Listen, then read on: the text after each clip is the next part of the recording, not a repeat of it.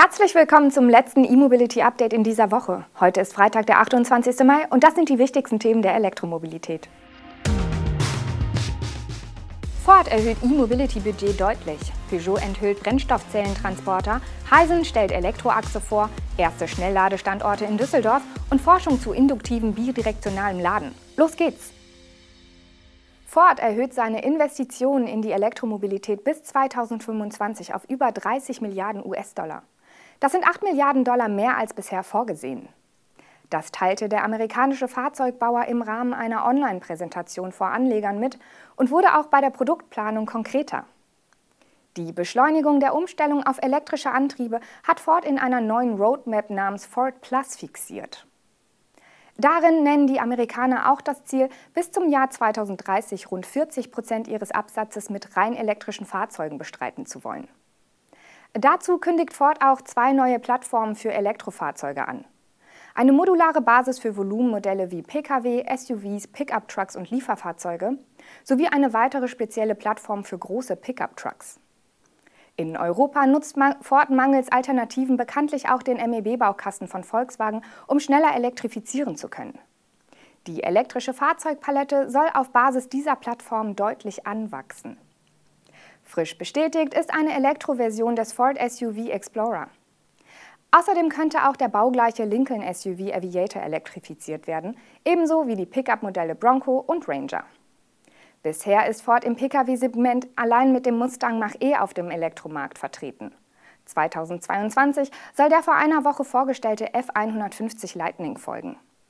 Was die Batteriezellen für die E-Fahrzeuge betrifft, wird Ford künftig auf drei Säulen setzen. Lithium-Ionen-Zellen mit hoher Energiedichte für Pkw, LFP-Zellen für Nutzfahrzeuge und auch Festkörperzellen. Nachdem Opel vor einigen Tagen die Brennstoffzellenvariante seines Transportermodells Vivaro vorgestellt hatte, präsentiert Konzernmitstreiter Peugeot nun sein e-Expert Hydrogen. Dieser übernimmt die Technik und soll somit ebenfalls eine Reichweite von über 400 Kilometer nach WLTP bieten. Der e-Expert Hydrogen folgt auf den batterieelektrischen e-Expert, welchen Peugeot vergangenes Jahr eingeführt hatte. Die Brennstoffzellenvariante soll ab Ende 2021 zunächst den B2B-Kunden in Frankreich und Deutschland angeboten werden. Die Produktion der Fahrzeuge erfolgt in Frankreich, ehe die E-Transporter dann in Rüsselsheim umgebaut werden. Das ist kein Zufall. Am Stammsitz von Opel erfolgt auch die Fertigung des Schwestermodells Vivaro e-Hydrogen. Außerdem befindet sich dort auch das globale Kompetenzzentrum Wasserstoff- und Brennstoffzellen des Mutterkonzerns Stellantis. Die technischen Merkmale des neuen Peugeot-Transporters sind schnell aufgelistet. Sie entsprechen eins zu eins dem Datenblatt des kürzlich vorgestellten Brennstoffzellen Vivaro E. Das Modell hat einen Wasserstoff-Brennstoffzellenantrieb mit extern ladbarer Batterie an Bord. Er kombiniert den bekannten 100 kW-Antrieb des Stellantis-Konzerns mit einer 45 kW Brennstoffzelle von Symbio und einem Hochvolt-Akku mit einem Energiegehalt von 10,5 Kilowattstunden. Im Unterboden des Transporters sind Tanks zur Speicherung von bis zu 4,4 Kilogramm Wasserstoff verbaut. Preise für den E-Expert Hydrogen nennen die Franzosen noch nicht. Fest steht aber, dass es nur eine Ausstattungsvariante geben wird. Heisen Motors hat eine Elektroachse vorgestellt. Diese soll in den künftigen mittelschweren und schweren Brennstoffzellen-Lkw des US-Entwicklers zum Einsatz kommen. Die E-Axle von Heisen verwendet einen Motor pro Rad und soll einen Wirkungsgrad von bis zu 97 Prozent erreichen. Heisen will diese Elektroachse künftig in seinen US-Werken auch selbst herstellen. Derzeit läuft die Patentanmeldung. Erste einsatzbereite Mustermodelle erwarten die Amerikaner für das kommende Jahr. Die Schwerlast-Lkw des Unternehmens, die mit den Achsen ausgerüstet werden, sollen auf eine Spitzenleistung von 950 kW kommen. Einen besonders hohen Wirkungsgrad verspricht Heisen für Nutzfahrzeuge der Klasse 8, also der schwersten US-Fahrzeugklasse ab 15 Tonnen. Gepaart mit einem virtuellen Differential könne der Antrieb einen Wirkungsgrad von bis zu 97 Prozent entfalten, verglichen mit dem Industriestandard von 95 Prozent. Als weitere Kennziffer der E-Axle nennt Heisen einen Energieverbrauch von umgerechnet 106 Kilowattstunden pro 100 Kilometer im amerikanischen Fahrzyklus.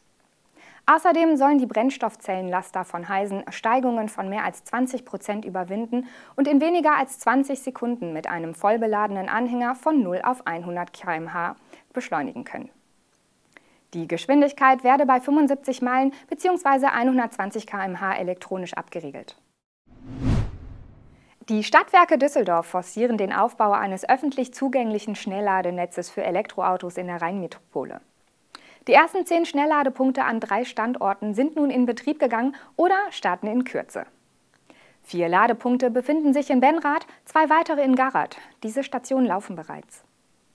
Zusätzlich gehen in Kürze vier weitere Schnellladepunkte an den Ladesäulen des Stadtwerke Kooperationspartners Total gegenüber der Automeile in Betrieb. An allen drei Standorten stehen Multicharger mit CCS, CHAdeMO und Typ 2 Anschlüssen zur Verfügung. Noch in diesem Jahr sollen auch Ladepunkte mit einer Leistung von 150 Kilowatt ans Netz gehen, sagte Stadtwerke Vertriebsvorstand Manfred Abrahams.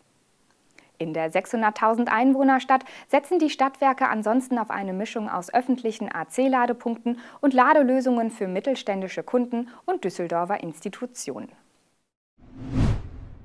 Und zum Ende der Sendung werfen wir noch einen Blick in die Wissenschaft.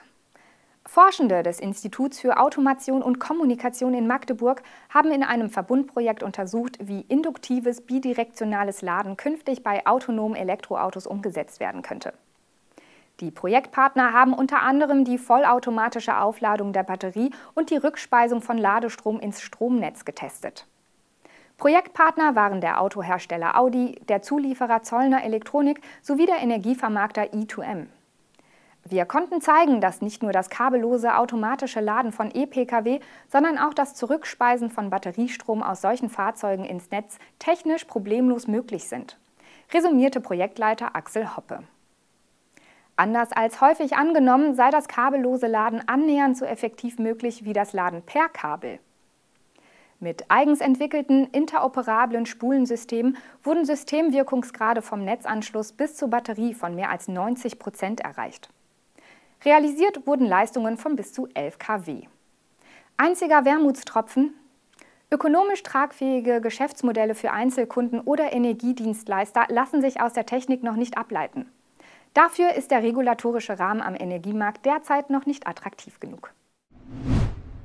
Das war unser letztes E-Mobility-Update in dieser Woche. Wir wünschen Ihnen gute Erholung und sehen oder hören uns am kommenden Montag wieder. Lassen Sie uns gerne ein Like da und machen Sie es gut.